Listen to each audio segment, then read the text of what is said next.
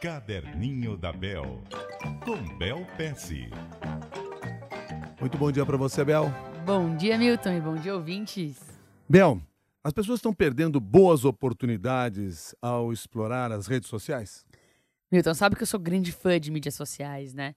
E hum, o que eu tenho reparado é que, principalmente mídias sociais como o Instagram, vai, que é, que é só fotos, o pessoal às vezes tira uma foto e coloca lá, né? A foto do momento mas eles perdem a oportunidade de colocar um pouquinho mais de contexto naquela foto e, e gerar uma maneira de alguém ter acesso àquele produto que está falando, né? Porque às vezes o seu produto faz parte da sua vida. Vou dar um exemplo. Vamos supor que alguém é palestrante e vai palestrar em João Pessoa.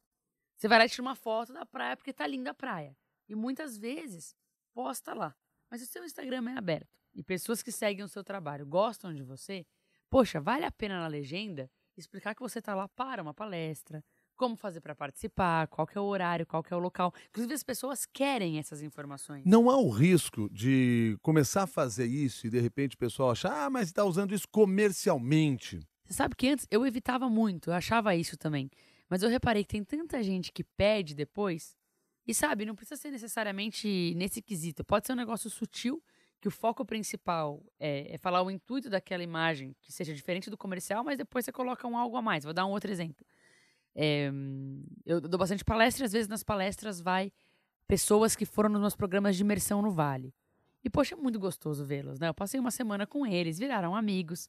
E às vezes tem na mesma palestra, sei lá, os três mineiros, vai, que foram lá no programa. Eu tiro uma foto com eles, é uma delícia, por, por saudades deles, né? A principal mensagem é, nossa, que bom reencontrar amigos tal.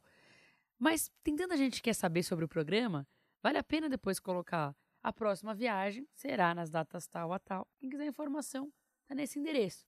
Né? Não é o foco principal, mas está lá para quem quiser ver. Está depois do foco principal. Tem maneiras de fazer isso que não é invasivo. Claro, uma ou outra pessoa pode ficar é, achando que é, que é maçante. Mas muitas vezes, se você fizer de uma maneira que é quando a oportunidade está lá e se percebe que não vai ser abusivo, você vai gerar mais oportunidade. Então, se você souber ou tiver uma boa experiência de como usar as redes sociais em favor do seu negócio, em favor do serviço que você realiza, por exemplo, pode contar para nós também.